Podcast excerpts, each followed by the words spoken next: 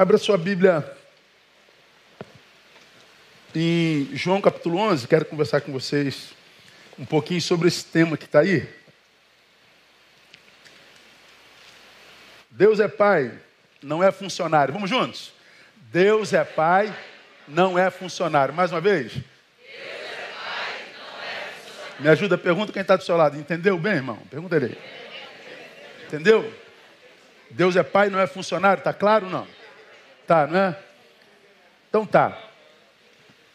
Ah, por que, que eu vou, vou conversar com vocês sobre esse tema? Vou mostrar uma coisa para vocês. E essa semana, ou algumas semanas atrás, não foi essa semana, eu estava lendo um texto de Ferreira Goulart, que é da Academia Brasileira de Letras, intelectual da, da ABL, um texto dele intitulado Em Busca de Soluções, o homem inventou Deus. Interessante texto. Está aí, depois vocês podem ler se, se quiserem. E há um, alguns trechos na, no texto dele que compartilho com vocês, sem pretender complicar as coisas, devo, no entanto, admitir que o ser humano tem necessidade de atribuir sentido à sua existência. Não há dúvida disso. Ao que eu saiba, diz ele, gato, cachorro, cavalo, macaco não tem necessidade disso. De dar sentido à vida. Você não vê o cachorro parado, na posição de, de, do pensador de Rodin, pensando sobre a existência. Será que amanhã eu vou ter osso para roer? Será que eu vou ter ração boa logo mais à noite? Bicho não precisa disso. Começa que, ao contrário do bicho homem, os animais não sabem que vão morrer. E aí está todo o problema. Se vamos morrer, para que existimos?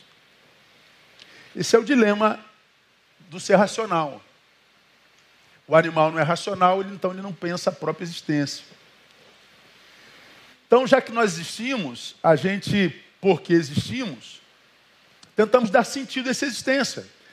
Porque não é possível que a gente exista para morrer. Se a gente vai morrer, para que, que existe? E em busca desse sentido, é que a gente vai cometendo os, os erros e acertos. E dependendo da forma como cada um lida com seus erros e acertos, é que nós vamos, na minha concepção, dando sentido a essa bendita vida que Deus nos deu. O problema é que há muita gente que nasce e morre sem ter vivido, sem ter encontrado sentido na vida. E quando estão cada vez mais próximos da morte, ou seja, envelhecendo, percebe que há mais passado do que futuro, daqui a gente olha para trás e diz: valeu a pena? Para muitos não valeu a pena. E para tantos não valeu tanto a pena que eles dão cabo da vida antes do fim dela. É o famoso suicídio, auto-intição. Então, os pensadores, para isso, nascem os filósofos, diz Ferreira Goulart, tentar encontrar o sentido da vida. Me parece que até hoje Grande parte dos seres humanos não, cons não conseguiram. E me parece que cada vez mais cedo, mais cedo, os seres vivos perdem o sentido da própria vida.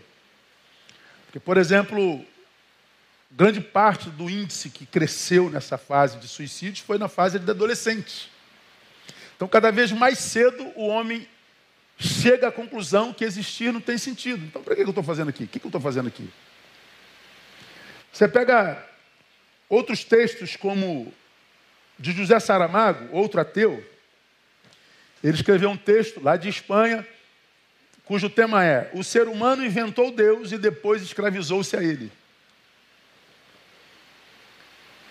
Em busca de sentido, o homem inventou Deus. O ser humano inventou Deus e depois escravizou-se a ele. Isso é uma forma de banalizar a sua fé. Essa é uma forma de banalizar a sua busca, a sua sede. O problema é que os que não acreditam nele e escrevem textos bonitos como esse, que alcança muitas vezes o coração de quem não teve uma, uma relação vital com Deus e acaba gerando mais angústia, porque não há sentido fora do Criador. Não há. Há gente que tenta nos convencer de que ele encontrou sentido fora do Criador. Mas é inverídico, não é verossímil. Eu e você sabemos que nós vivemos uma vida pública e outra vida particular. E não há como viver a mesma vida num coletivo. Não tem como. Aquele que eu sou quando eu estou sozinho, não tem como sê-lo quando tem alguém comigo. Aparecer um par de olhos sobre mim, aparece personagem. Tanto é que todos nós estamos aqui vestidos, estamos com roupa. Por que, que você está com roupa?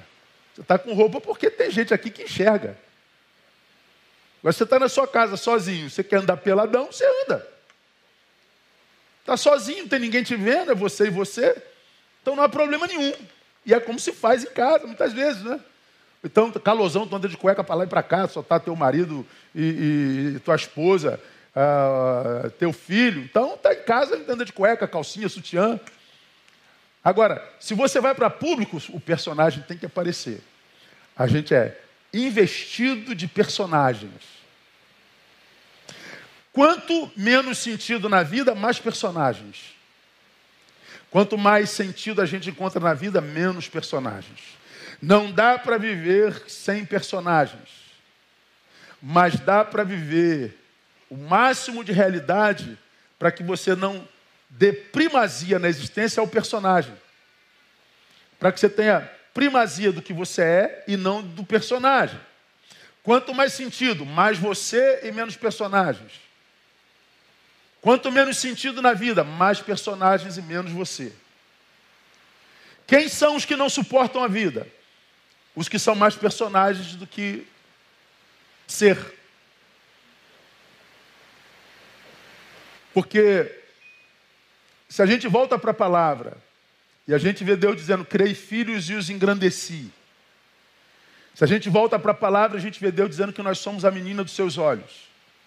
Se a gente volta para a palavra e diz que eu vim para que vocês tenham vida e vida com abundância. Se a gente não encontra essa vida com abundância, então nós não chegamos a ser aquilo que Deus sonhou que nós fôssemos. Tem um, tem um irmão lá em Itaperuna que, que me abençoa regularmente, e eu nem o conheço.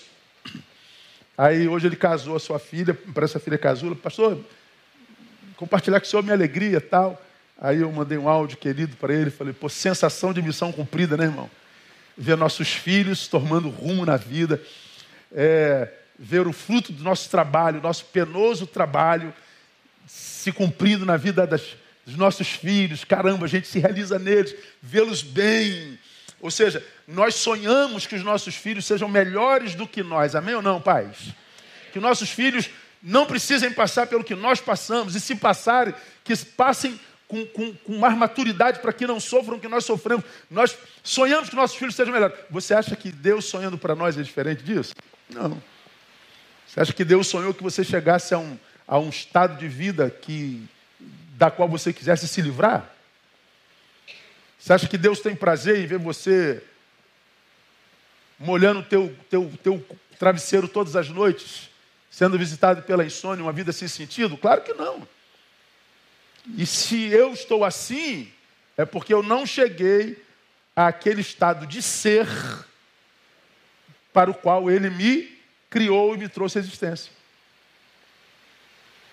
Então, a ideia de que é, não foi Deus quem me criou, eu que o criei. Deus não criou os homens, os homens criaram a Deus. O ser humano inventou um Deus, depois escravizou-se por ele. Em busca de sentido, os homens inventaram o seu Deus.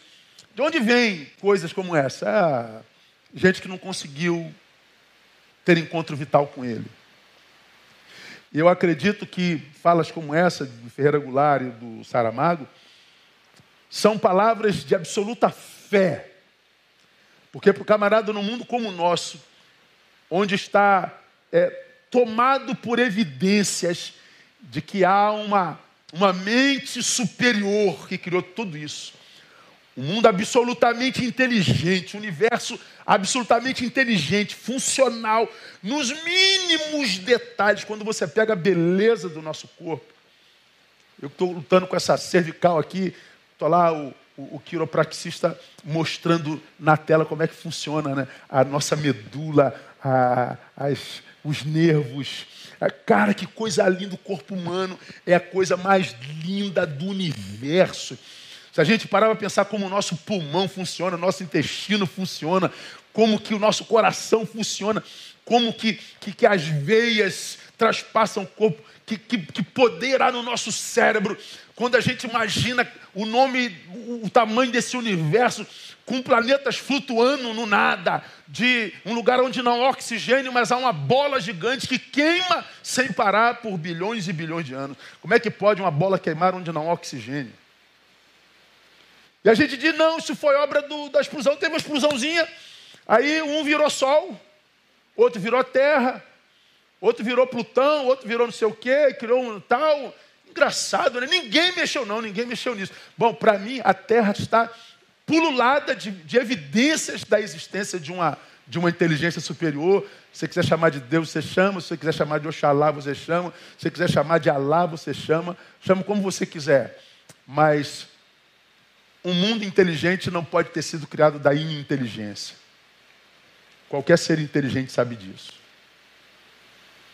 E aí, no meio dessa beleza toda, vem um sujeito e diz: Deus não existe. É muita fé, irmão. O cara tem que ter muita fé para fazer um negócio desse. Fé na inexistência de Deus. A nossa é fé na existência de Deus. Como você pode provar que Deus existe? Não tem como provar. Me prove, pastor. Não tem como provar. Então, como é que você crê? Fé. Me prove que Deus não existe. Eu não tenho como provar. Então, como é que você sabe que ele não existe? Fé. Então, a paz do Senhor, ateu. Meu irmão de fé. É? Meu irmão de fé. Agora, de onde vêm essas ideias, irmãos, de que o homem criou seu Deus? Eu acho que elas vêm dos tipos de deuses que o povo da fé adoram. Nós não criamos a Deus, Deus os criou. Mas existe um monte de deuses que a gente adora que é produto da nossa imaginação. Que é um Deus que não existe mesmo, não. Preguei sobre isso aqui. O Jesus que os homens criaram, quem, quem ouviu essa palavra deve se lembrar. Criamos, por exemplo, o Jesus, gênio da lâmpada. Tu encontrei Jesus, encontrei uma lâmpada. Esfrega lá, puf, sai um Jesus dizendo. Neil, peça três coisas que você quiser. Aí a gente acredita que ele vai pedir mesmo, vai acontecer tudo que a gente quer. Aí não acontece, o gênio não existe, o gênio é falso, o gênio não ama a gente. A gente acha que Jesus é o gênio da lâmpada que existe para satisfazer todos os nossos, é, nossos desejos. Não é. Ele não prometeu satisfazer os nossos desejos, ele prometeu suprir as nossas necessidades. É diferente. Dá para entender isso não? Desejo, necessidade, Coisas completamente diferentes. Quando a necessidade é desejo, aí é, aí é o show de bola. Mas quase nunca é. Criamos o Jesus Playground. É o Jesus que fez do nosso mundo um playground, um parque. Tivoli Park. Então nós vamos passar pela terra brincando, se divertindo o tempo inteiro. Não, no mundo tereis aflições. Mil cairão ao teu lado, dez mil à tua direita. Você não será atingido, mas você caminhará entre cadáveres, portanto você não vai ser atingido, mas você vai passar por traumas, desesperança, angústia, por ver mil caídos de um lado e dez mil do outro. Ele está dizendo: o bagulho vai ser doido, irmão. O Jesus guarda-costa. Então eu caminho abusando da vida, sem nenhum cuidado, mas tem um Jesus guarda-costa. Está vendo meu guarda-costa aqui? Não vai acontecer nada comigo. Como não? Como que não vai acontecer com você?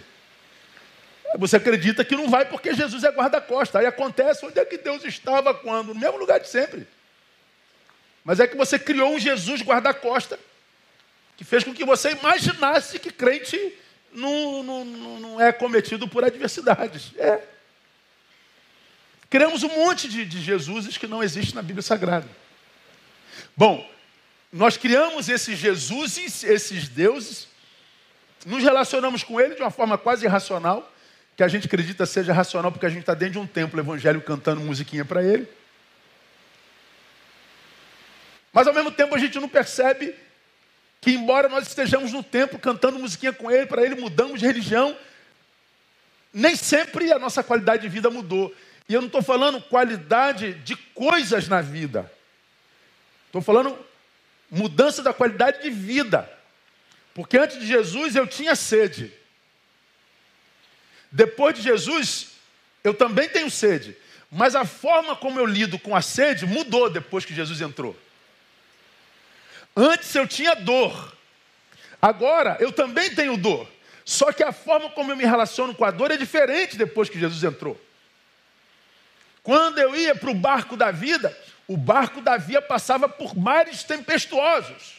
E com Jesus no barco, o meu mar também passa por, o meu barco também passa por mares é, é, é, tempestuosos, mas com Jesus no barco é diferente. É assim ou não, irmãos? É a diferença. Não está na coisa na vida, mas na forma como a gente lida com essa coisa. Aí quando você abre televisão, você abre rede, você vai ver mensagem. Aí eu tenho, tenho que estar tá vendo o tempo inteiro que Deus vai te fazer, Deus vai te dar, Deus vai, Deus vai, Deus vai, Deus vai, meu Deus do céu. Está rindo até, está rindo lá. Verdade, isso não é verdade não.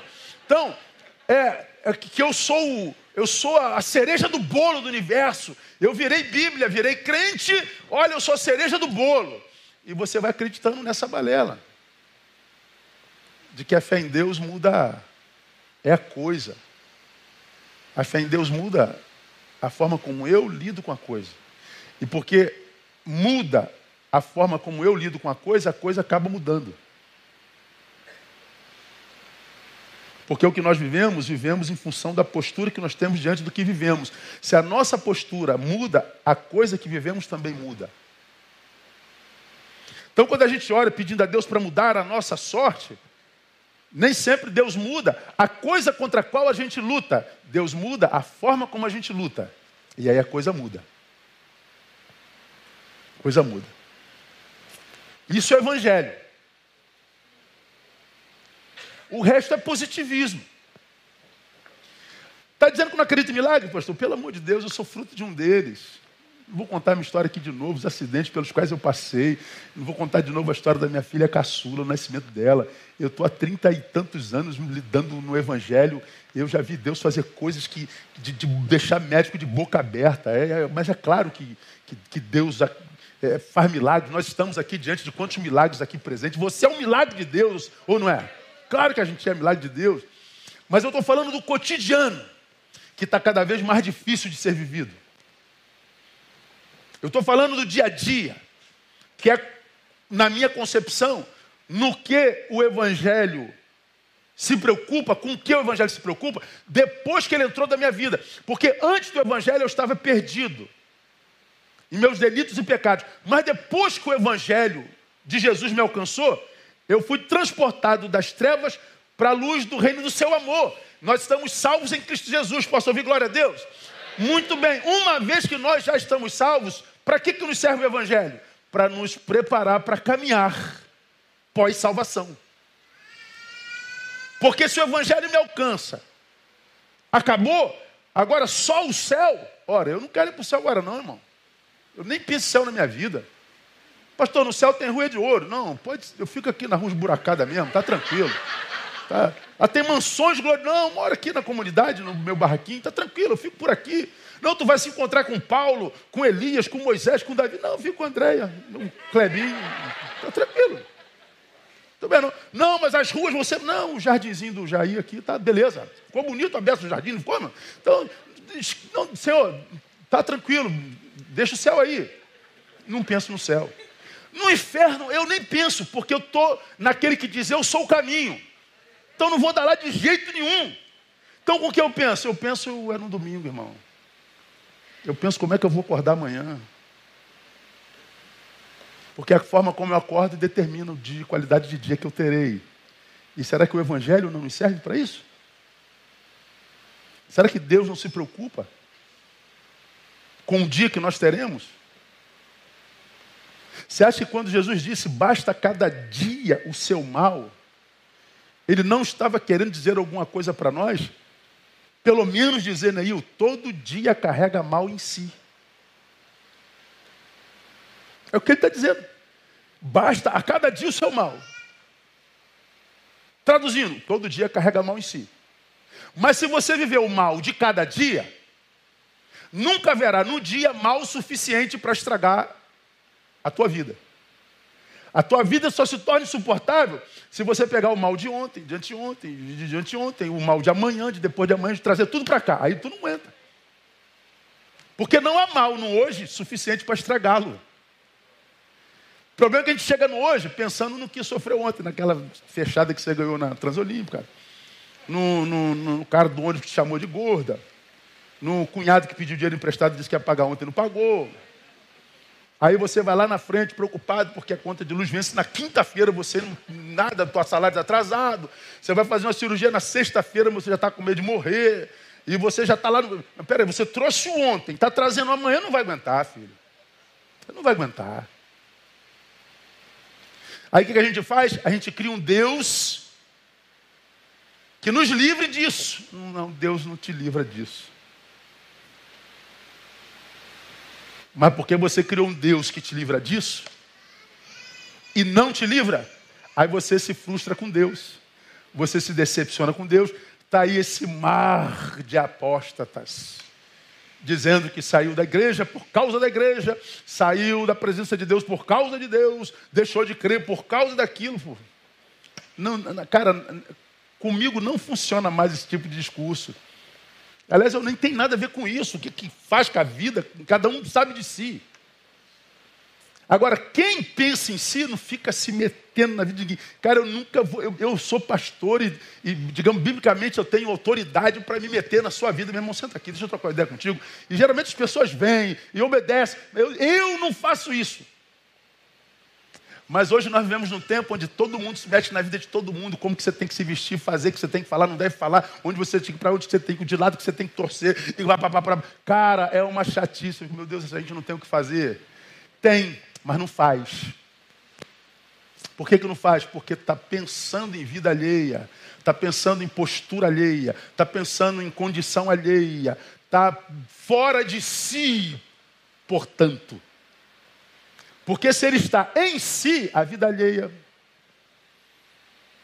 Como já falei aqui mil vezes, gente feliz não se mete na vida de ninguém. Gente feliz quer ver todo mundo feliz, gente. Gente feliz quer ver todo mundo bem. E se ele não concordou com aquele ah, tá tudo bem, isso ali é o problema dele, pô, o direito dele, que não tem nada a ver com isso não. Mas o infeliz não tem jeito, ele vai se meter na sua vida. E se você der atenção, aí que ele ganhou o dia. Agora ele fala, você é um vagabundo salafrário. Você nem viu. Aí ele está lá, será que ele viu? Será que eu alcancei? Será que ele tá, perdeu o sono? Será que estraguei a comida dele, o, o almoço? Pô, mas tu nem dá tchan. Aí ele é que fica pensando em você, enquanto você está beijando na boca a sua amada. Ou está levando para passear o seu cachorrinho. Ou está dormindo, roncando, babando vivendo a sua vida. Então, de onde vem textos como esse de, de Goulart, de, de Saramago? Deus não existe, é invenção nossa. É, eu acho que é da visão que aqueles que não cons conseguiram ou não tiveram a graça de ser alcançados por Deus, ou foram alcançados por Deus e não sabem discerni-lo, porque eu acredito nisso, ao olharem a, a relação dos que creem com os seus deuses, ainda que nós os chamemos pelo mesmo nome, são deuses distintos. E um dos nossos maiores pecados é confundir a paternidade de Deus com a subserviência de Deus. Deus é pai, não é funcionário. Essa ideia de que Deus tem que me obedecer, Deus tem que fazer o que eu quero. É, eu sou o chefe, eu vou orar, e vou determinar, e vou exigir. Eu, ah, rapaz, é uma insanidade muito doida. Exigir, determinar, e chamar isso de fé, chamar isso de autoridade espiritual, chamar isso de, de, de, de crença forte, de oração forte. Vai se decepcionar com Deus. Eu corto o cabelo no mesmo lugar há muitos anos. Cada 15 dias, máquina 1 baixa. Em cima e máquina 0 aqui. Ó. careca. E aí eu estava no barbeiro, o, o menino se converteu. Aí ele já chegava, Pai do Senhor, está amarrado todo demônio neste dia, e eu quero amarrar os demônios de, de, de um quilômetro para a direita, o demônio de um quilômetro para a esquerda. Amém, pastor? Ele não é o meu barbeiro, não, ele é o outro barbeiro. O meu barbeiro hoje também é convertido. Aí ele vivia cantando uma, aquelas santidades que a gente tem quando se converte, excêntrica, é, é, espetacularizada e tal. Aí eu falo assim: vamos ver quanto tempo vai durar isso. Vamos ver quanto tempo essa unção toda, essa sobrenaturalidade alcança. Bom, menos de um ano, já está fora da igreja, está perdido, está para cá. Porque o Deus que a gente serve não quer que a gente viva uma vida sobrenatural. Porque nós não somos seres sobrenaturais. O Deus que a gente serve quer que a gente viva uma vida natural com excelência. Porque nós somos seres naturais. Se beliscar dói. A gente se entristece. A gente se decepciona. A gente é abandonado. A gente fere. A gente tem vontade de desistir, a gente tem vontade de chutar balde. A gente tem vontade de viver 200 anos, a gente tem vontade de mais. Nós somos assim, nós somos, nós somos um ser em ebulição o tempo inteiro. Tem dia que você quer viver 200 anos, no outro dia você quer morrer. Num dia você ama aquela pessoa com a tua alma, outro dia você quer matar. Um, num dia você está apaixonado por Deus, outro dia você não toca nem na Bíblia. Você...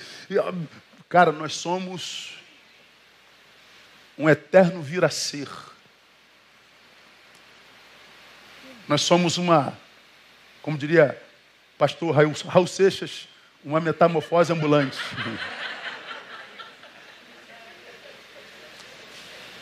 E tem épocas na nossa vida que a gente se desconhece. Eu, eu, é, eu sou por natureza introvertido, então passo muito tempo em mim, muito mais em mim do que no outro.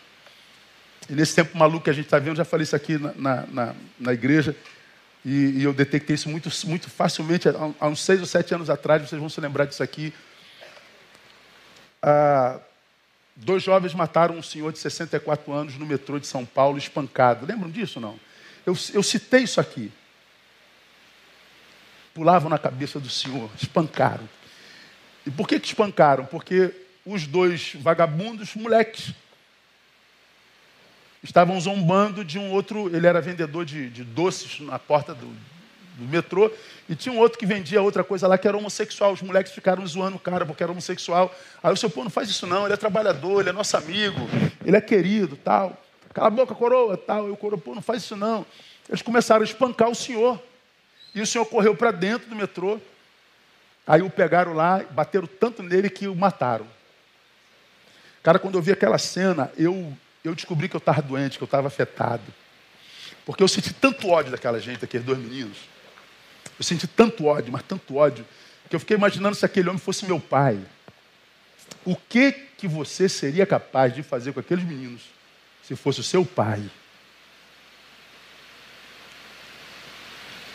Quando eu, quando eu me dei por conta do que, que eu estava sentindo, eu falei: não, isso não sou eu, eu não sou assim. Eu não sou esse monstro. Dentro de todos nós há um monstro capaz de qualquer coisa. Mas esse monstro, ele, ele nunca esteve por aqui, ele está lá num, num lugar quietinho no meu inconsciente e, e dominado bonitinho. Não, esse, esse ódio. Pô, mas eu acordava pensando naquele moleque, pensando naquele senhor. Fiquei pensando no enterro daquele senhor, fiquei pensando na esposa daquele senhor. Fiquei pensando nos filhos dele, nos netos dele e, e, e os dois vagabundos de, de, bobeira. A gente sabe que ninguém fica preso nesse país. O cara entra, sai daqui a pouquinho. O, o, os filhos nunca mais verão o pai, os netos nunca mais verão o avô, a esposa nunca mais verá o, o marido e os moleques estão lá fazendo a zoação dele. E eu fiquei tão afetado, que eu fiquei tão tomado por ódio, que eu falei, não, tem que me cuidar. E eu fui me cuidar. Porque nós somos um ser metamorfose ambulante. Tem dia que a gente está tomado por amor, mas a gente é capaz de odiar. E de carregar rancor por anos. E a gente vai morrendo devagarinho. Aí o que, que acontece? Quando as dores, as adversidades, ou melhor, quando a nossa humanidade grita em nós, nós não sabemos lidar com a nossa humanidade e achamos que essa humanidade dolorida, dolorosa, angustiante, decepcionante, frustrante é abandono de Deus. É castigo de Deus. Nós fazemos parte de uma geração que hoje é pastoreada por rios. É rios que se fala, não é? Pergunta alguma coisa aí. Cara, tu abre isso aqui, pergunta alguma coisa. Está todo mundo com cachê de pergunta. Aí eu falo, meu Deus, todo mundo respondendo perguntas. Aí eu caio na asneira de ver algumas. Pergun pela pergunta você já sabe quem é a pessoa. Aí tu vai ver o cara respondendo, eu falei, meu Deus, merece atrair gente assim. Que a cada resposta, eu falei, meu Deus, meu Deus, meu Deus. Uma delas, a pessoa pensou assim, pastor, crente tem depressão. Aí eu falei, vamos ver o que esse cara vai falar. Aí ele falou assim, só se estiver longe de Deus. Caraca. Imagina se essa pessoa está em depressão. Essa resposta ajudou no quê? Além de eu estar deprimida, eu estou longe de Deus. Aí tem depressão e culpa. Aí ela volta para Deus e continua deprimida. O que, que ela pensa? É Deus que não se importa mais comigo. Então você vê que uma pergunta cria uma resposta que pode piorar tudo ainda. Mas é como essa geração é pastoreada. Porque na cabeça de muitos crentes, eu posso ter um problema na cervical. Eu posso ter um problema no coração. Eu posso ter um problema estomacal, dentário, mas eu não posso ter um problema emocional. Ou seja, o cérebro não faz parte do corpo. Eu posso ter problema em todas as áreas do corpo, menos no cérebro, menos na minha emoção, menos nos meus afetos. Da onde que se tirou isso? Mas por que, que eu tenho problema coronário, problema na cervical, problema dentário e não entro em crise com Deus, mas quando eu tenho problema emocional, Deus me abandonou? Onde é que nós estamos sendo formados? Quem é que está produzindo a nossa formação espiritual?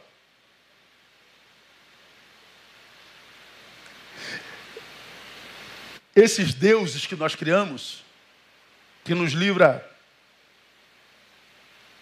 dos problemas emocionais, mas não me livra do problema cervical? Ô oh, Deus, C6 e 7, quebra o galho aí. Aí ele não, não faz nada. Pô, me abandonou, Senhor. Aí ele, não, filho, tem, tem a 1, a 2, a 3, a 4 e a 5 que estão jóia. Tem a L1, L2, L3, L4, estão jóia. Isso é graça. Deus me deu de dente aqui, esse dente está doendo. Aí a dor continua. Deus me abandonou. Não, filho, tem outros 31 dentes que não estão doendo. É graça. Mas na nossa imaturidade a gente não sabe fazer essa leitura.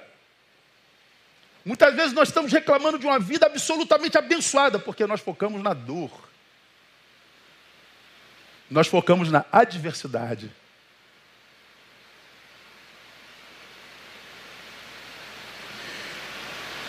Estamos dirigindo para um destino, gasolina acabou, desgraça. Não, que bom que acabou faltando só um quilômetro. Muda ou não muda? Muda.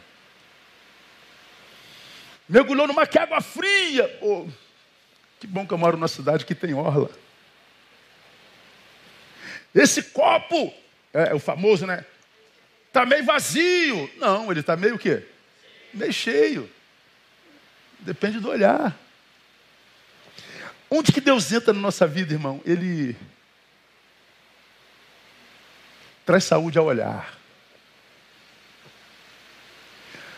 Porque é o que ele diz na sua palavra quando ele diz assim: se os teus olhos forem bons, todo o teu corpo terá luz. Então, teu corpo inteiro, 1,85m, 94 quilos, depende da saúde desses duas bolinhas que eu tenho aqui. Ó. E onde é que Deus age na saúde do meu olhar? Minha cervical está me matando. Tem a, a lombar está toda boa. Dá glória a Deus, irmão. Você tem médico, Você conseguiu, tem 200 médicos na tua igreja. E tu nem médico paga, cara. Oh, que bênção, Jesus amado. Ó, oh, toque teu. Ô, oh, Alcideia, arruma aí. Ô, oh, meu pastor, agora, nesse instante. Ô, Felipe, quer bugar aí? Ô, meu pastor, nesse instante agora. Ô, que beleza. Ah, isso é o senhor, né, pastor? Falei, é. Mas você tem as suas regalias, cada um na sua, né? Na outra vida, volta pastor.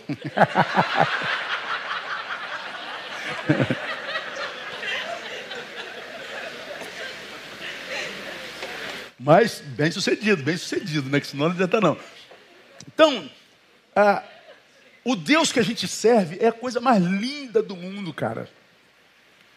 Que quando a gente está assim no imbróglio danado, a vida toda embaraçada, está todo mundo maldizendo. Então, aí, aí chega o, o, homem de Deus e fala assim, cara, vocês não estão enxergando, não é possível. Por isso, eu citei hoje de manhã, que a Bíblia diz que se os teus olhos forem bons, todo o teu corpo será, terá luz. O Evangelho é, é, limpa os nossos óculos, coloca na nossa vista a, o grau certo para a gente enxergar bonitinho. Né? Se for grau demais, não enxergo nada. Se tirar tudo, não enxergo nada. Então tem que ser o meu grau. O Evangelho vem e restaura o nosso grau. Aí a vida melhora. Mas a Bíblia também diz que o Deus desse século lhe cegou o entendimento.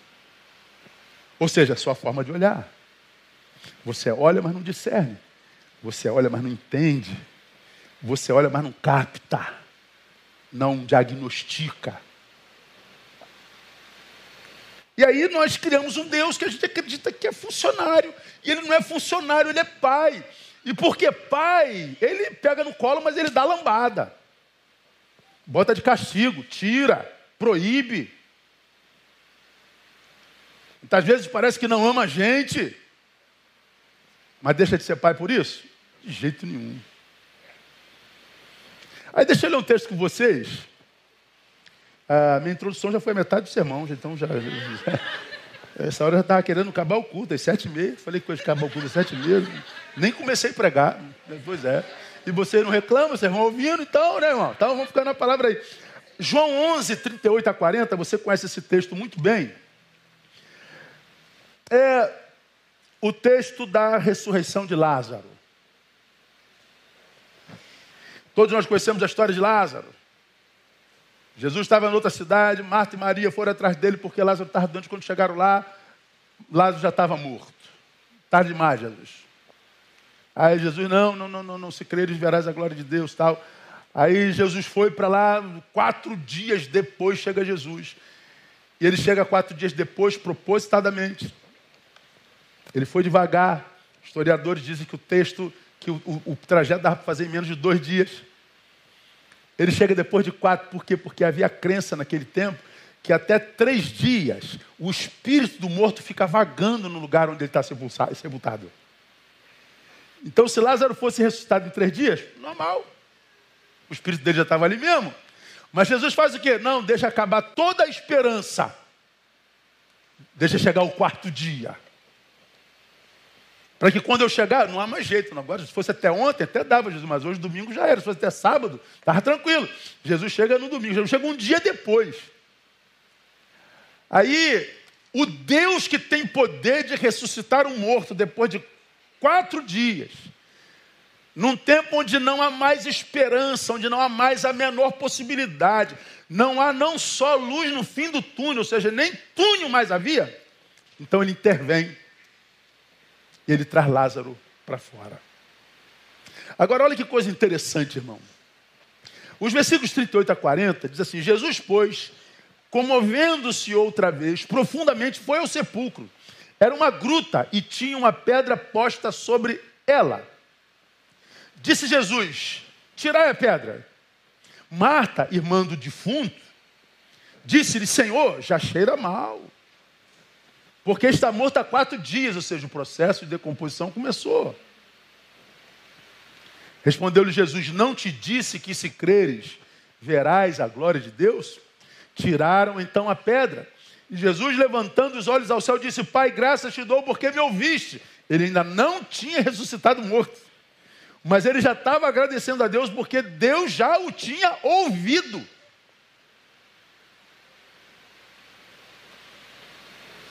Tremendo, né?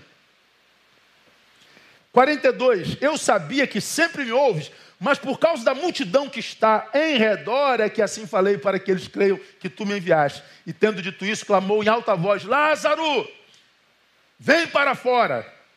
Saiu o que estivera morto, ligado os pés e as mãos com faixas, e o seu rosto envolto no lenço. Disse-lhe Jesus: Desligai-o e deixai-o ir. Esse é o nosso Deus, irmão. Esse Deus é pai, não é funcionário.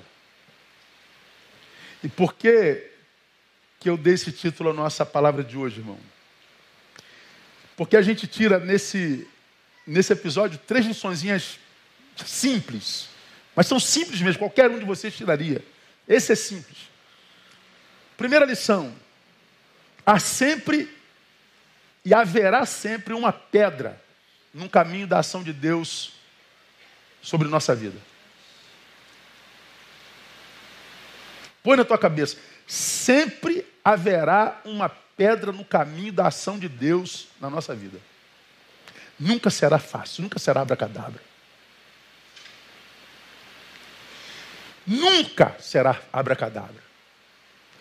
E se acontecer abracadabra, foi instantâneo, não é regra, é exceção. Toda a Bíblia é assim. Qual era a pedra no caminho de Lázaro? Era a pedra literal que diz estava no sepulcro. E naquela época, sepulcros eram em grutas, e algumas pedras tinham um metro e meio, dependendo da riqueza do sujeito, até maior. E essa pedra tinha que ser rolada a fósseis, precisava de muita gente. Então, entre Jesus e Lázaro, o que precisava da bênção, havia uma pedra.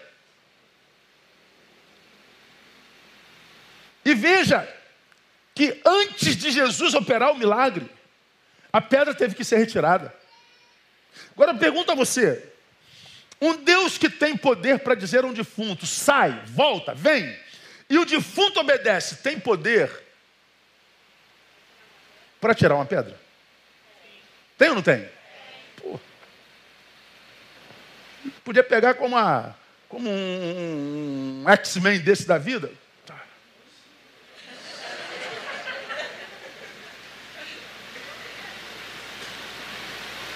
Mas não, a pedra mandou os homens tirar. Se essa pedra não sai, se os homens não tiram a pedra, será que o milagre acontecia? Não sei. Porque se fosse intenção de Jesus fazer o um milagre com a pedra no lugar, ele teria feito. Mas ele fez questão que se tirasse a pedra. Por que, que tanto de Deus não acontece na nossa vida, porque Deus não tem poder para fazer, Deus não quer fazer na vida dos seus filhos? Não, é porque tem pedras na nossa vida que precisam ser retiradas.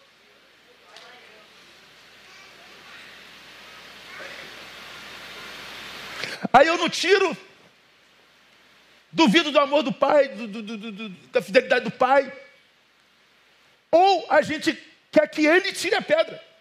Oh Deus, tira isso da minha vida. Não, filho, eu não tiro da sua vida. Quem tira é você. Eu estou esperando você tirar para operar na sua vida. Deus, tira isso de mim. Não, meu filho, não sou eu que tiro, é você que tira.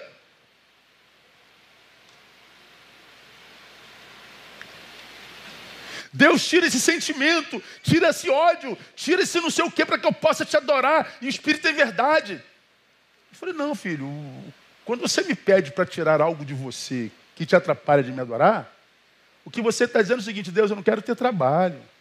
Dá um trabalho danado a perdoar, Senhor. Que desgraçado que me traiu, aquela miserenta.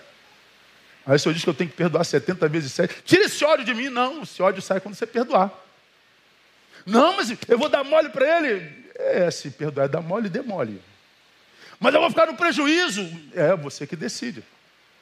Porque perdão é aumentativo de perda. É uma perda grande, fica no prejuízo mesmo, irmão. A gente não gosta de perder nem no 0 em 1. Aí, perdão. Por que, que perdão tem esse nome? Perdão. É mesmo, nunca pensei nisso. Pois é, a gente não pensa.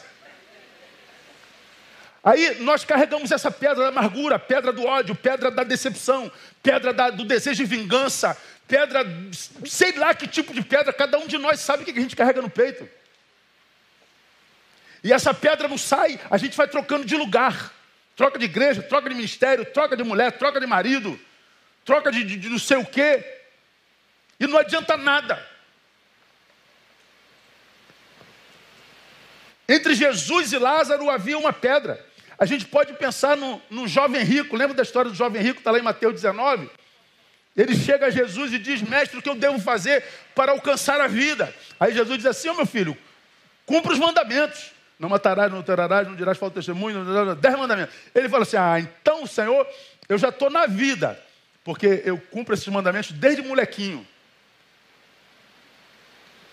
Ah, mas falta uma coisa, tem uma pedrinha aí.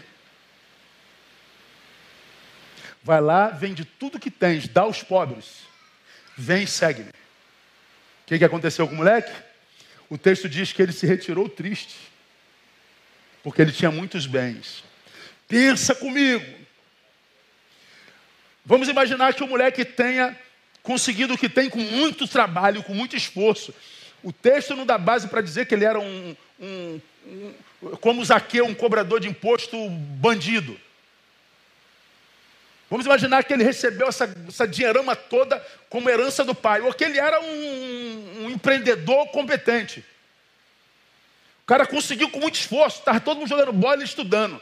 Todo mundo namorando, ele estudando. Todo mundo na balada, ele estudando. E agora o moleque está colhendo o fruto do seu trabalho. Você acha mesmo que se Jesus dissesse para ele assim: ó, vai lá e vende tudo que tens e dá aos pobres. Ele falou, pastor, agora, Senhor, agora. Você acha que Jesus iria permitir mesmo que ele vendesse tudo e desse aos pobres? Eu acredito que não. Jesus só queria saber onde é que estava o seu coração. Sabe de onde eu tiro isso? Abraão, pega o teu filho, teu único filho, aquele a quem tu amas, e sacrifica. Abraão não, não pensou. Agora, senhor, leva os, os, os empregados dele, vamos, vou sacrificar o Senhor. Aonde? No, no cume do monte. Chegou no cume do monte, os empregados ficaram, sobe ele e, e, e Isaac.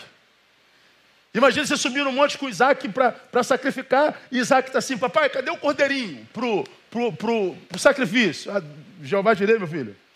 Aí está no meio do monte, quase no. Pai, onde é que a gente vai achar cabrito aqui para sacrificar? Não, Jeová direi, meu, meu filho. E o coração do pai está assim: ó, o sacrifício é você, menino. O filho que eu tive depois de 100 anos de idade, depois de ter esperado a promessa 25 anos, depois da sua mãe ter 80 anos de idade quase. Sacrifica teu filho. E ele sobe no cume do monte. Aí ele fala assim: Meu filho, o sacrifício é você. Ele amarra aqui, ó, mãos e pernas, bota na boca uma faixa, deita ele sobre o altar e levanta a adaga, que é ser enfiado na jugular. E quando ele vai enfiar a adaga, o melhor hino de louvor que Abraão já ouviu na vida. Deus não deixou sacrificar porque Deus viu que ele estava disposto a sacrificar. Eu acredito que o menino rico ia ser a mesma coisa. Deus não ia deixar ele jogar fora todo o fruto do seu trabalho, porque ele estava disposto a jogar fora todo o fruto do seu trabalho. Então ele não ia perder tudo, mas ele ficou com a coisa e não com a vida eterna que procurava. Há tantos de nós que deseja tanto de Deus e mais de Deus, mas tem uma pedrinha que a gente não larga.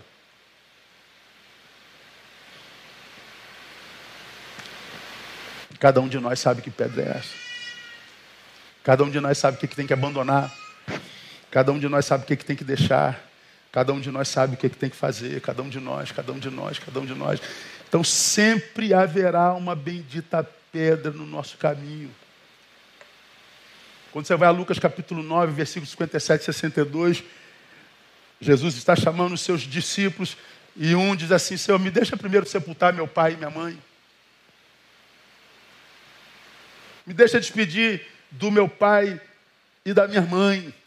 Depois eu te sigo. Jesus dá uma resposta muito interessante.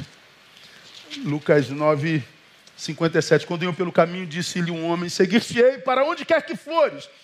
Respondeu Jesus: Olha, as raposas têm covis, as aves do céu têm ninho, mas o filho do homem não tem onde reclinar a cabeça. Hein? O outro disse: Segue-me. Ao outro disse: Segue-me. Ao que este respondeu: Permite-me ir primeiro sepultar meu pai. Espero meu pai morrer. Depois eu vou, não vou ter ninguém mais para cuidar. Aí replicou-lhe Jesus: Deixa os mortos sepultar os seus mortos. Tu, porém, vai e anuncia o reino de Deus. Disse ainda outro: Senhor, eu te seguirei, mas deixa-me primeiro despedir-me dos que estão em minha casa. Jesus, porém, respondeu: Ninguém que lança a mão no arado e olha para trás é apto para o reino de Deus. Então eu quero te seguir, eu vou para onde tu, tu, quiseres e onde tu fores, mas me deixa primeiro. Jesus não, tem que largar. Tem coisas que não são para ontem, não são para amanhã, são para agora. Eu preguei um sermão aqui denominado O Homem Quase Salvo. E eu falei que o homem quase salvo é um homem totalmente perdido. Em cima da história do menino rico. Ah, eu, os dez mandamentos, eu cumpro todos eles. Hum, você está quase salvo, menino. Você está um queda do reino. Só falta pedrinha. Hum, não dá. Um homem quase salvo é um homem totalmente perdido. É como aquele camarada que vai pegar o voo às, às 21 e 3 Aí é, você corre, está atrasado, pastor, tal, tal, tal, tal. Aí daqui a pouco tu volta e perdeu o voo. Você, quase peguei o voo.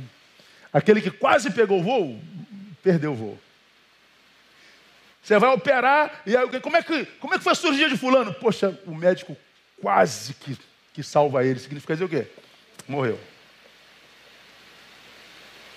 Um homem quase abençoado, é um homem que perdeu a bênção por causa de uma pedrinha. Namorado.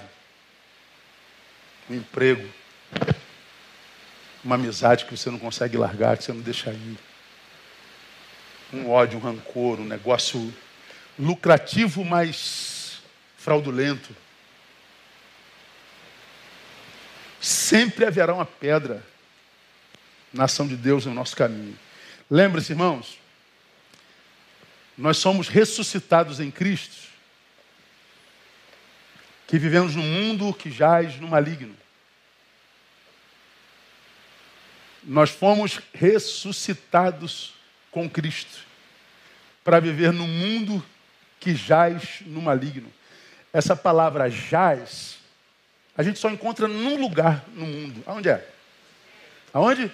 Cemitério. Aqui jaz aqui está sepultado, aqui está morto.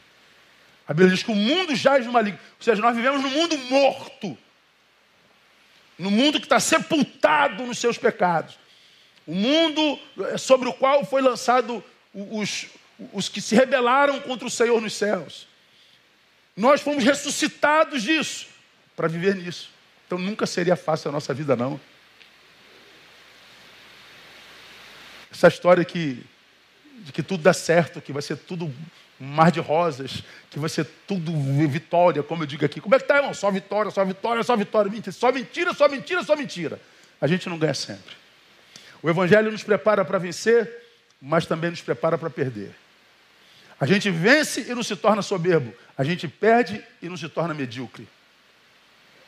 A gente passa pela vida, irmão, com a cabeça erguida, na certeza de que se o Senhor curar, ele é Deus. Se ele não curar, permanece Deus. Permanece Deus. Segunda lição que a gente tira para a nossa vida. A ação de Deus na vida, portanto, não dispensa a ação do homem, não dispensa trabalho. Deus vai fazer algo sobrenatural, uma ressurreição, mas o natural compete a mim e a você. Tirar é pedra, isso é trabalho, isso é disciplina. Eu acho que nós criamos no Brasil uma geração de adoradores que não gosta de trabalhar. A gente acha que basta fazer 78 horas de adoração. Vamos cantar 78 horas. Vamos fazer uma campanha de seis semanas. Vamos fazer campanha. Vamos orar, orar, orar, orar, orar, orar, orar. Orou, irmão? Então senta. É o que a gente ouve. Quero passar na, no vestibular. Então, ora, ora, ora, ora, ora, ora, ora, ora, vai, vai para a vigília, ora, ora, ora. Mas não estuda não para tu ver uma coisa. E se você ouvir alguém dizer, eu não estudei nada, só orei, Deus me deu vitória. Mentiroso. Porque Deus não abençoaria vagabundos que oram. Ou gente que ora, mas é vagabunda, preguiçosa. que não quer botar o seu talento em atividade. É como aquele pastor que diz assim: Eu não preparo o sermão. O Espírito Santo fala comigo na hora. Vai ouvir o que ele prega. Aí fala besterol danada. Aí quem fala? O Espírito Santo.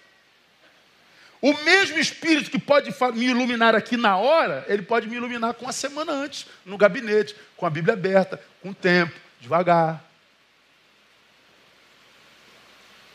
Iluminado lá, trago para cá.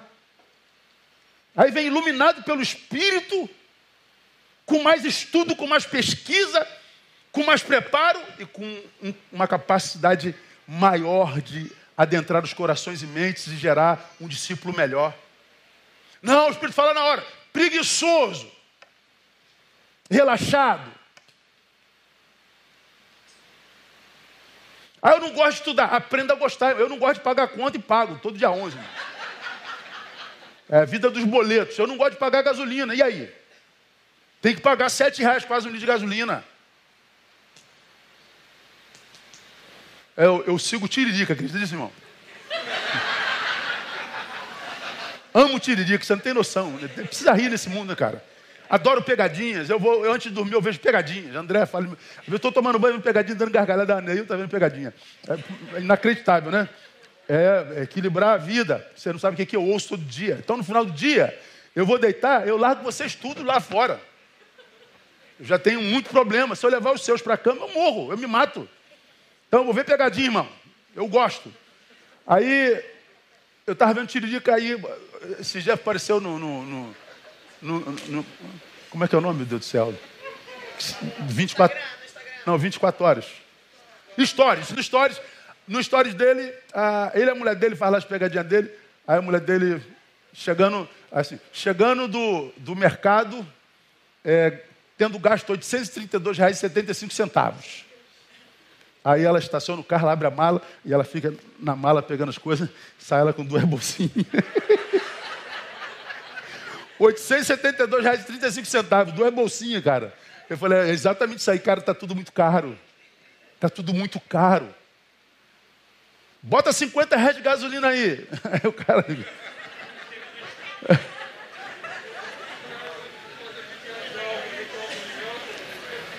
Bota gasolina com oração. Faz compra com oração. Só naquele poder de oração? Claro que aqui no poder de oração, irmão. Mas eu acredito no Deus que disse que eu preciso orar e que disse que eu preciso me esforçar. Eu acredito no Deus que diz: tira a pedra nele. Eu acredito no Deus que multiplicou pães e peixes, alimentou em torno de 15 mil pessoas com cinco pães e dois peixinhos, e ainda sobraram 12 cestos cheios. Mas sabe por quê que Jesus multiplicou pão e peixe? Porque ele disse aos discípulos: dai-lhes voz de comer. E eles saíram a trabalhar. Quem tem alguma coisa aí, gente, para a gente fazer um, uma vaquinha e comprar alguma coisa para alimentar essa multidão? Jesus disse que eu tenho que dar para alimentar. Rodou, rodou, rodou. Jesus, tudo que eu tenho é cinco pães e dois peixinhos. Cinco pães e dois peixinhos não são nada, mas quando são postos nas mãos de Jesus, alimenta 15 mil pessoas. Jesus só multiplica o que a gente coloca na mão dele. Só. Todo milagre de Jesus na Bíblia tem participação humana.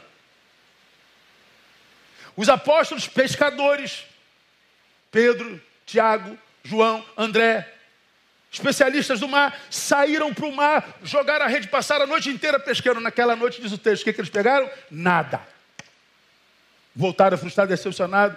Jesus, depois de ministrar ao povo, ele sobe no barco, a multidão estava lá e ele se afasta um pouco da, do, da areia, vem para água, prega a multidão. Aí depois disse para Pedro: Pedro, entre no barco, lance a rede do lado do barco. Jesus, nós passamos a noite inteira, não pegamos nada. Senhor, desculpe, o senhor é carpinteiro, eu sou pescador. O senhor não entende de mar, não. Quem entende de mar sou eu. Eu fico imaginando Jesus, cala a boca. Sempre você, Pedro. Pedro, é sempre você, cara. Vai lá e joga a rede, Pedro. Pedro foi e lançou a rede. Como é que a rede veio, irmão? Cheia a ponto de quase levar o barco a pique. Mas ele teve que lançar a rede. Alguém teve que tirar a pedra. Alguém teve que ir atrás dos cinco pães e dois peixinhos. Porque ele é pai, ele não é funcionário, não. Ele não tem que fazer tudo que eu. Funcionário, eu sou, eu sou o, o patrão da igreja aqui. Aí eu falei assim: ah, não, pô, não gostei desse negócio aqui, não, dá para tirar aí. Mas, pastor, não, tira, tira, tira, tira, tira. Vai lá e tira. Eu sou o chefe. Então ele é funcionário. Mas não tem como eu, como filho, dizer assim, pai, não gostei disso não. O pai fala, o problema é seu. Quem paga sou eu. Perguntei nada. E tu vai botar a cabecinha no, no, no, entre as pernas e vai embora, irmão. É pai. Perguntei alguma coisa? Lá em casa, brincando, a gente fala assim, pai, eu, eu, eu não sei o que, tu soube não sei o que, olha, aí eu jogo assim, quem? Quem te perguntou alguma coisa? Quem? É brincadeira, né? Ah, é, pai, pai pode tudo. Agora, porque a gente não sabe ser filho, imagina que é ele que tem que tirar pedra. Imagina que é ele que tem que lançar rede. Imagina que é ele que tem que tirar de nós isso. Aí a gente se esquece, inclusive do ID. Mateus 28, irmão. Cara, é tremendo. É, Deus é lindo. Mateus 28, a gente conhece bem o texto, né? Portanto, ide, fazei discípulos de todas as nações batizando em nome do Pai, do Filho e do Espírito Santo, ensinando-nos a observar todas as coisas que têm mandado, e eis que estou convosco todos os dias até a canção do céu. Então, isso a gente conhece bem. É, versículo 19, mas no 18, ele diz uma coisa fenomenal. Ele diz assim, ó, 28, 18. E aproximando-se, Jesus falou-lhes, dizendo: Foi-me dado toda autoridade nos céus e na terra. Foi-me dado todo poder. Quanto poder? Diga todo. Todo poder. No céu e na terra. Bom, então eu posso, usando o meu poder, fazer com que todos se convertam. Tá? Mas ele diz: ide, prega, batiza e ensina. Pô, dá um trabalho danado, Deus. Pelo amor de Deus, amor. Não dá para o senhor salvar assim direto, não. Dá uma sopradinha que ele converte. Não tem que trabalhar. A gente acabar esse tópico para o último. Josué 1, já preguei nesse texto. Josué é um garoto que cresceu vendo Moisés no trajeto de Egito para Canaã. 40 anos vendo Moisés fazer aqueles milagres todos, irmão. Pedra da rocha, mar se abrindo. E, e, e galinha caindo do céu, codornizes pão brotando da terra. Meu irmão, o cara viu Moisés, que não era X-Men fazendo uns negócios doidos. Não era os Vingadores, mas fazendo uns negócios sinistros. Aí Deus diz assim: ó, você vai substituir esse cara. Eu? Você está tá de brincadeira, mano. Eu, tá louco, você está maluco. Eu? Esse cara aí? Você está louco. Eu não, não, abro nem a água do, do, do tanque da minha casa para o senhor, ainda mais um mar. O senhor está doido. É tu mesmo, moleque. Imagina o pânico de Josué. Mas aí, Deus faz promessa para Josué, cara, promessas lindas. Depois da morte de Moisés, um, um de Josué, servo do Senhor, falou o Senhor a Josué, filho de Num, servidor de Moisés, dizendo: Moisés, meu servo, é morto, levanta-te, pois agora passa este Jordão, tu e todo esse povo para a terra que eu dou aos filhos de Israel. Aí ele começa, olha só. Todo lugar que pisar a planta do vosso pé vos dei, como eu disse a Moisés, desde o deserto a este Líbano, até o grande rio, o rio Eufrates, toda a terra dos heteus, do grande mar, para o poente do sol será vosso termo. Ninguém, olha a promessa do cara. Josué, ninguém te poderá resistir todos os dias da sua vida. Como fui com Moisés, assim serei contigo. Não te deixarei, nem te desampararei. Quem não quer uma promessa dessa de Deus, irmão? Mas a despeito da promessa, olha a ordem: tão somente esforça-te e tem bom ânimo. Lá no versículo 9: Não te mandei eu? Sim, então esforça-te e tem bom ânimo. Não te atemorizes, nem te espantes, porque o Senhor teu Deus está contigo por onde quer que andares. Eu estou debaixo de uma promessa de que ninguém vai poder me resistir todos os dias da minha vida. Aquele cara que é o meu Deus humano, Moisés, que eu vi esse cara fazendo coisas tremendas, Deus está dizendo: você vai ter o mesmo poder que ele. Então, meu irmão, estou blindado. Não, tem que se esforçar, senão cai. Trabalho. Não aconteceu na tua vida porque Deus não se importa, é porque quem sabe você trabalhou pouco. Porque ensinam para nós que a gente só tem que orar, que a gente tem que fazer campanha, que a gente tem que aumentar a oferta, que a gente tem que vir para a igreja. Tudo muito importante. Mas a bênção de Deus não dispensa trabalho. Está entendendo essa palavra, irmão? Amém ou não? Me ajuda, diz alguém que está do seu lado, irmão, vai trabalhar.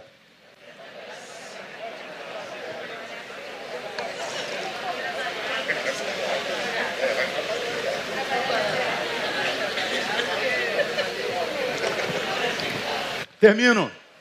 Há sempre uma pedra no caminho da ação de Deus. A ação de Deus na vida não dispensa a ação do homem. Por último, maior do que qualquer pedra é o poder de Deus. Aplauda ele aí bem forte. Maior do que qualquer inimigo, maior do que qualquer adversidade, maior do que qualquer trabalho a ser feito, é o poder de Deus. Tirou a pedrinha, Neil? Então ressuscitar o morto é comigo. Lançou a rede, Neil? Enchê-la de peixe é comigo. Se esforçou Josué, então abrir o Jordão é comigo.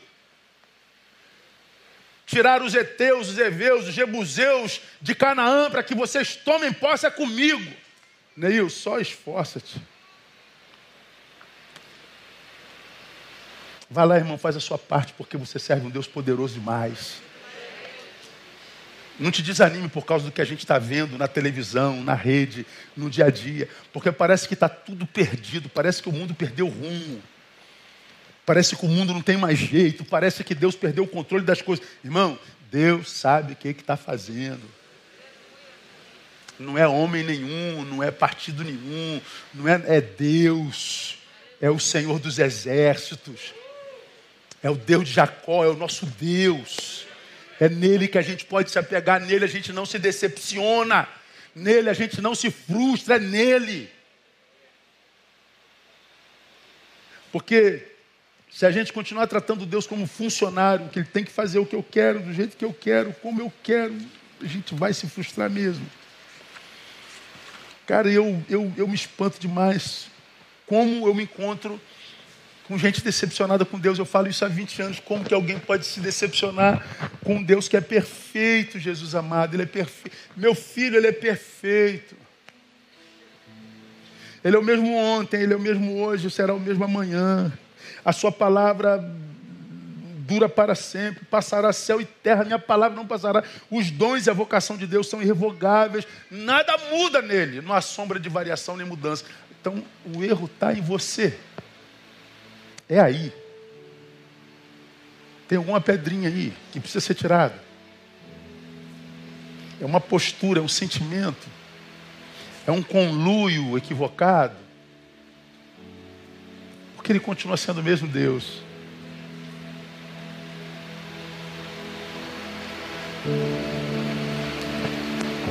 E a minha oração, quando, quando eu prego palavras como essa, é, é pedindo a Deus que faça amadurecer através dela, que te faça viver uma fé que não seja só domingueira, templocêntrica, domingueira, geográfica, espetacularizada. Mas uma fé que adentra no dia a dia, sem, sem pirotecnia, na simplicidade do, do cotidiano. Para que você passe pela vida apaziguado. Porque o mundo está em guerra, está todo mundo guerreando. E por que, que guerreia, gente? Porque perdeu a competência para viver paz. Quem encontra paz e não está bem consigo, se encontra com o seu próprio inferno. Então eu prefiro o inferno fora do que o inferno dentro. A paz é um inferno para quem não está bem. O silêncio é uma angústia, porque vai ter que ouvir os gritos da alma. Agora, quando você está pacificado, cara, o silêncio é, é hino de louvor ao Senhor. essa dependência por aceitação, por like, por aplauso, por aparecer, é porque ele não confia no valor que tem. Então tem que mostrar o glúteo. Irmãs que botam, é, tira foto assim para o espelho, aí bota um versículo bíblico. Pô. Bota um versículo bíblico. Pô, cara, gente, gente. Aí eu falei, não, meu amor, eu estou maluco, eu estou maluco, cara. Eu estou maluco. Que necessidade é essa de, de ser desejado, ser desejada, ser invejado, ser invejada?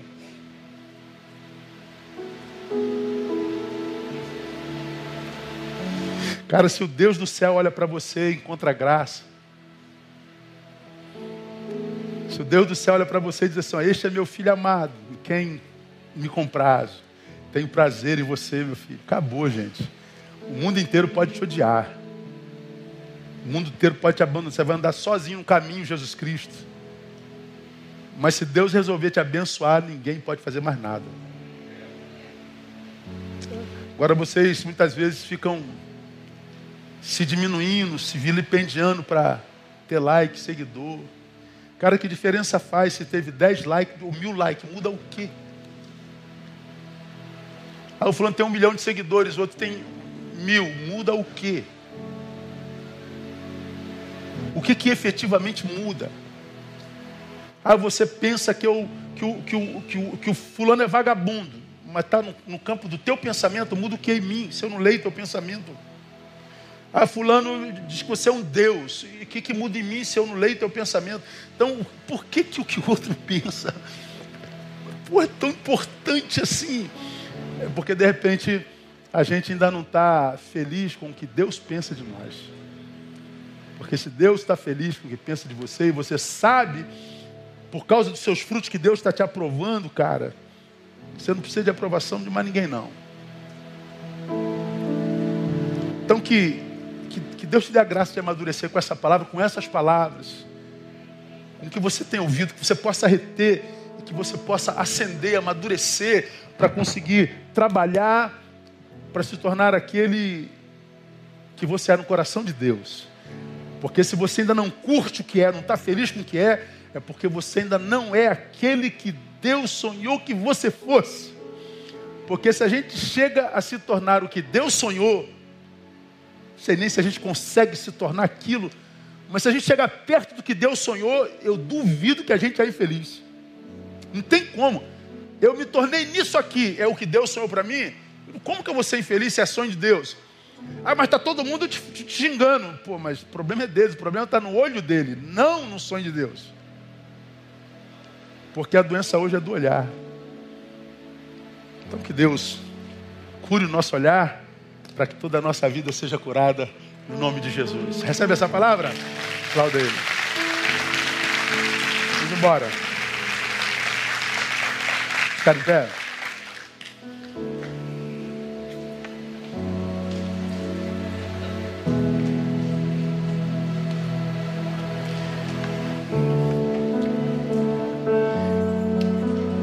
Pai, como nós amamos a tua palavra. ela não é pesada, ainda que grave, ainda que tocando nas nossas feridas, ainda assim ela faz bem. Mesmo quando ela é vara, ela faz bem para nós. Nós amamos a tua palavra quando é vara, nós amamos a tua palavra quando é remédio, nós amamos a tua palavra quando é conforto. Nós amamos a tua palavra quando é carinho, nós amamos a tua palavra. Então, ó Deus, libera a tua palavra sobre nós. Libera a palavra que nós precisamos e não a que queremos. Porque nós queremos Deus Pai, não Deus funcionário. Nós queremos servir a Deus e não que Deus nos sirva. Nós queremos fazer a tua vontade, não que tu faças a nossa.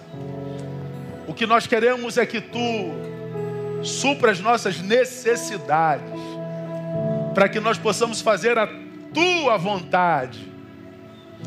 Tu conheces a dor de cada um de nós aqui presente, tu conheces as angústias, conheces as lutas de cada um de nós, tu conheces as pedras que nós precisamos delas nos livrar.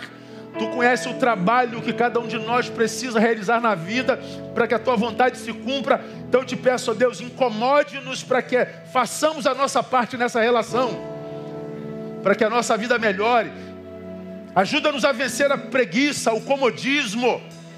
Ajuda-nos, ó Deus, a voltar para o caminho. Ajuda-nos, ó Deus, a restaurar o nosso senso de valores. Ajuda-nos a dar o primeiro lugar ao reino de novo. Que a graça bendita de Jesus, o amor de Deus, que é Pai, e a comunhão e a consolação do Divino Espírito repousem sobre a vida de cada um de vós, aqui ou na rede, e que sejam sobre vós desde agora durante toda essa semana e até o dia de Cristo Jesus. Amém e amém. Aplauda o Senhor bem forte. Vamos sair louvando ao Senhor.